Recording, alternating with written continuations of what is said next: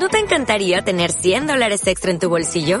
Haz que un experto bilingüe de TurboTax declare tus impuestos para el 31 de marzo y obtén 100 dólares de vuelta al instante. Porque no importa cuáles hayan sido tus logros del año pasado, TurboTax hace que cuenten. Obtén 100 dólares de vuelta y tus impuestos con 100% de precisión. Solo con Intuit TurboTax. Debes declarar para el 31 de marzo. Crédito solo aplicable al costo de la presentación federal con TurboTax Full Service. Oferta sujeta a cambios o cancelación en cualquier momento.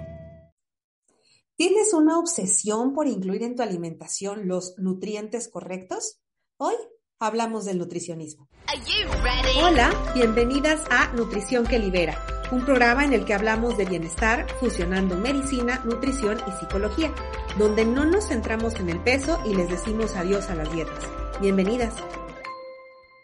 Bienvenidos y bienvenidas a este podcast quincenal Nutrición que Libera. Soy la doctora Iracema Vázquez, médica especialista en nutrición clínica.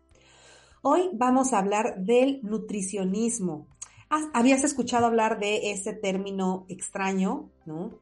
Quiero eh, decir que la información que voy a decir en este podcast la obtuve de diferentes artículos, del de Michael Polland del New York Times Magazine, de Hilary Kinavey y Dana Stantebant del Center for Body Trust y de Kate Ginger de, eh, que es interna en nutrición de Hasla. ¿okay? Entonces es una compilación de toda esta información. Y primero quiero decirles que en mi consulta muchas veces escucho preguntas como, ¿es malo comer carne roja? ¿Cuántas veces a la semana puedo comer pan dulce? ¿Es bueno tomar vinagre en la mañana? ¿Puedo tomar leche light? ¿Puedo usar sustitutos de azúcar? ¿Es malo comer mucha fruta? Y así una larga lista de preguntas alrededor de la comida, la alimentación del día a día. Estas dudas surgen de un miedo creado por la industria alimentaria, la ciencia médico-nutricional y el periodismo, los periodistas. Y, eh, y es que se han encargado de crearnos un miedo creciente en torno a la alimentación. Se nos dice que nuestra salud y nuestra vida en general dependen de las elecciones que hagamos de nuestros alimentos y de lo que le damos a nuestra familia, pudiendo estarnos envenenando con la comida o salvándonos de una muerte terrible. Es casi imposible vivir un día sin escuchar a alguien comentar sobre qué es una alimentación saludable. Nos crea confusión sobre qué debemos comer para maximizar la salud y eso genera una ansiedad nutricional. Promueve un pensamiento dualista, o sea, de blanco y negro. Si hay un alimento bueno, debe haber un alimento malo.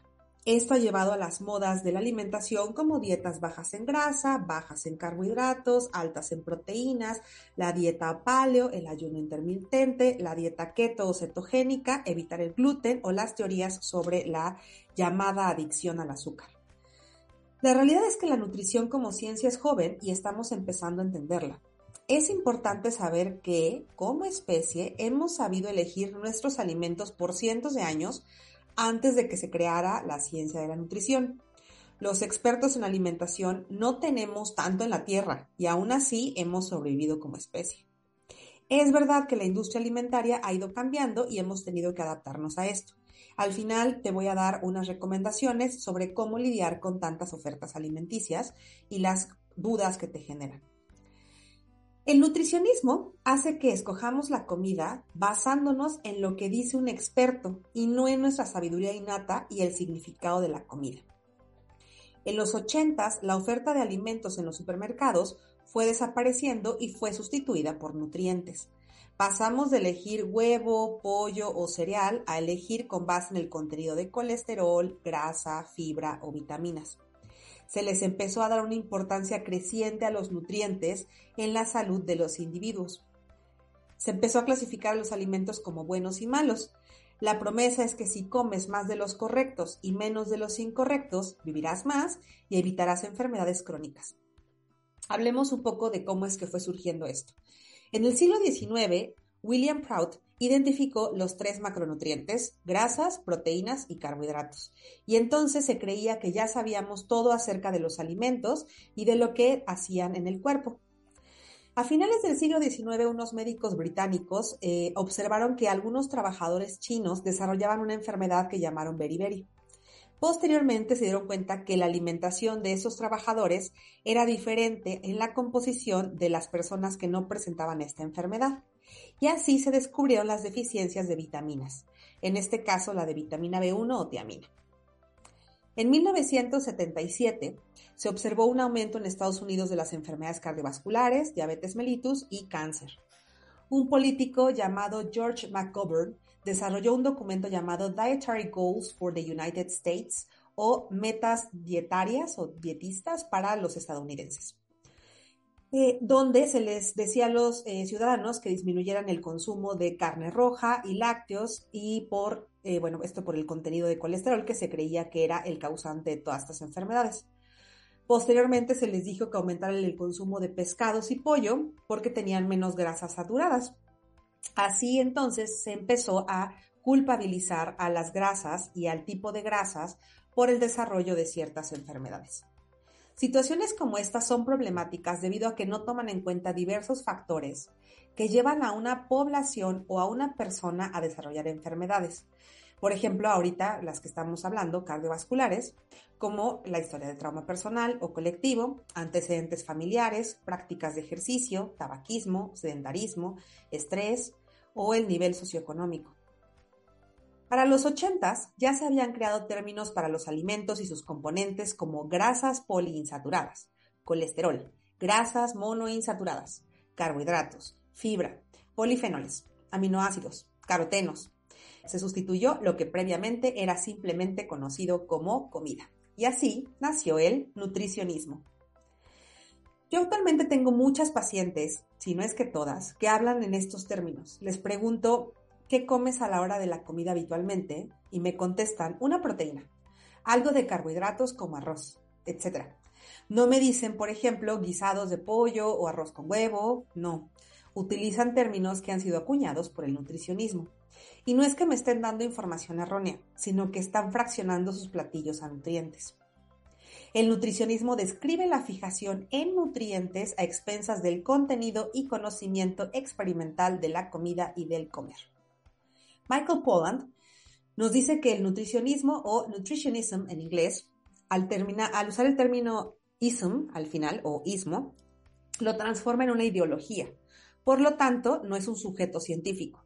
Los nutrientes que son su base no se ven, son difíciles de entender y entonces necesitaríamos a un experto. El experto diría que el punto de comer es mantener y promover la salud corporal como dijo Hipócrates hace ya varios años, deja que la comida sea tu medicina. Esto no es real para todas las culturas, donde la comida es vista también como un medio de socialización, amor, conexión, cultura o placer, y esto no hace que la persona sea menos sana o la población en sí. Un ejemplo de esto es lo llamado la paradoja francesa, que se refiere a que esta población consume muchos alimentos que no se consideran entre comillas saludables y sin embargo lo están debido a que la cultura y tradiciones son muy importantes para ellos. Debido al nutricionismo, la industria alimentaria se vio en la necesidad de aumentar los nutrientes entre comillas buenos en sus productos, como aumentar la fibra, y disminuir los entre comillas malos, como las grasas saturadas. Por lo tanto, este movimiento fue bueno para la industria alimentaria que remanufactura a los productos de consumo, porque ahora te los venden con la promesa de que como tienen más fibra, serán pues más ventajosos para tu salud. Y la gente los quiere consumir más. Los alimentos que no se manufacturan como el aguacate, en la vieja escuela eran una fuente de grasa. En la nueva es una fuente de grasas monoinsaturadas, por lo que es un alimento muy positivo que hay que incluir en la alimentación. Así, dependiendo del clima nutricional, los alimentos van cambiando de propiedades y estatus dentro de la alimentación. Pero ¿Esto es bueno para la salud? Se pensaría que una fijación por los nutrientes mejoraría la salud pública. Con la lucha en los 70 contra la grasa, los estadounidenses adoptaron una dieta baja en grasas y fueron sustituidas por carbohidratos. Esta es una de las teorías de las causas del aumento de peso de la población mundial. Sin embargo, en realidad no se consumió menos grasa porque se aumentó el consumo de proteínas que tienen todas grasas saturadas. Esta es una teoría del aumento del peso, pero no es de todo cierta o comprobada porque el aumento de la gordura mundial se debe a muchos factores. Pero bueno, ese es tema de otro programa. El nutricionismo muchas veces se ha retractado porque pasan los años y se descubre un nuevo nutriente que lo puede todo, y se descarta que el que fue tachado de terrible lo siga siendo. Por ejemplo, yo cuando estudié medicina, el enemigo público número uno eran las grasas. Y la grasa era lo peor que podías consumir independientemente del tipo de grasa que fuera. Cuando ya estudié la maestría, las grasas se dividían en las grasas buenas y las grasas malas, y entonces teníamos a las monoinsaturadas como buenas, a las saturadas como malas, y se daban estos porcentajes de cuánta grasa debías consumir. Actualmente todavía perdura que la grasa, dependiendo del tipo, es algo terrible, pero ya es mucho mejor vista y aceptada y ahora los carbohidratos son el peor nutriente que pudieses consumir. El problema de estudiar nutriente por nutriente, nos dice Marion Nestlé, es que se saca al nutriente del contexto de la comida, a la comida del contexto de la dieta y a la dieta del contexto del estilo de vida. Esto hace que se ignoren interacciones complejas de los alimentos entre sí, llevando a una ciencia reduccionista. La gente come comida, no nutrientes, y esta puede comportarse muy diferente de los nutrientes que contiene, dependiendo de la mezcla de alimentos, la preparación, si están crudos o cocidos, de la acidez estomacal, las enzimas digestivas de cada individuo, de su microbiota intestinal y de su absorción intestinal. Los seres humanos vamos a la mesa a conectar, celebrar e incluso a pasar las penas. Y, e incluso si todos comiéramos lo mismo, la misma cantidad de nutrientes y la misma cantidad de calorías, dependiendo de muchísimos factores, absorbemos estos nutrientes de diferentes formas. Entonces no podemos garantizar que en una persona estas reglas del nutricionismo van a funcionar. La comida es seguridad, familia, amigos, ayuda a expresar orgullo, amor y comodidad. La comida es mucho más que una suma de nutrientes. La ciencia exalta los nutrientes que conocemos ahora. Sin embargo, hay muchos que desconocemos, eh, perdón, desconocemos aún sobre la ciencia de los alimentos. Hay toda una industria nutricional esperando enriquecerse de nuestra culpa al comer o de nuestras expectativas de que habrá nutrientes que nos liberen del sufrimiento. Sin embargo, estamos lejos de poder entender cómo funcionan los nutrientes al 100% en la comida. Al aislar, por ejemplo, algunos antioxidantes de las verduras o frutas, esos no funcionan igual. Probablemente tenga que ver con otros componentes de la verdura misma. Además, cuando ingerimos un alimento, no lo hacemos normalmente solo, sino lo combinamos con otro. Por ejemplo, las zanahorias tienen vitaminas, tienen, este es una fuente importante de vitamina A, pero si tomamos vitamina A sola, no actúa igual que si estuviéramos comiendo zanahorias. Y eh, aquí en México sí es común comer zanahorias solitas con limón, chile y sal, pero casi siempre se combinan con guisados o con otras verduras y eso puede hacer que cómo absorbemos o asimilamos los nutrientes sea muy diferente. Otro factor a tomar en cuenta en el desarrollo de enfermedades es la relación de que si comes mucho de un alimento, puedes dejar fuera otro. Por ejemplo, si comes mucha carne y proteínas, esto puede hacer que disminuyas el consumo de verduras y frutas. Entonces hay que preguntarnos, ¿podría eso tener que ver con el desarrollo de enfermedades cardiovasculares? En las eh, modas actuales de dietas se sacan grupos completos de alimentos en pro de la salud y esto no ha ni mejorado la salud ni reducido el peso corporal de la población. Entonces, ¿realmente está funcionando? En la búsqueda de la alimentación correcta, llena de nutrientes, se han propuesto estilos de alimentación de otros países o de otras eh, formas de alimentarse. Por ejemplo, como las dietas vegetarianas y las mediterráneas, que han sido estudiadas en poblaciones que viven muy diferente a nosotros. Por eso, no es posible replicar los resultados de estas dietas en estas poblaciones en todas las personas. No toman en cuenta el estrés, el nivel socioeconómico, los privilegios, el clima y en general la historia personal de cada individuo. También la investigación en alimentos y dietas tiene muchos defectos, porque depende de la memoria de los participantes, de qué y cómo comió cada cosa y de si dice la verdad. Porque en muchos estudios que están dándoles una dieta en específico, ¿no? Comparan, eh, están consumiendo dieta mediterránea contra dieta eh, occidental. Entonces, bueno, occidental eh, estadounidense. Entonces comparan y les hacen interrogatorios de qué han consumido, cuánto han consumido en los últimos meses. Y muchas personas se sienten presionadas a decir, bueno, en realidad, si me estás diciendo que la porción de pan es de ese tamaño y yo me comí siete veces esa porción, mejor miento. No, porque quieran mentir, sino porque se sienten muy presionados por la cultura de dieta. Son estudios que tienen eh, que hacerse por muchos años y esto evita que sean sostenibles, al igual que las dietas. Eh, además, la mayoría no controla factores como consumo de tabaco, prácticas de ejercicio, consumo de alcohol, estrés o patrones de sueño o, como ya dijimos, la historia personal de cada persona. El nutricionismo ha disminuido nuestro placer por comer y ha hecho poco o nada por mejorar nuestra salud. El nutricionismo causa una preocupación innecesaria por los alimentos y hace que el comer sea más complejo de lo que debería ser.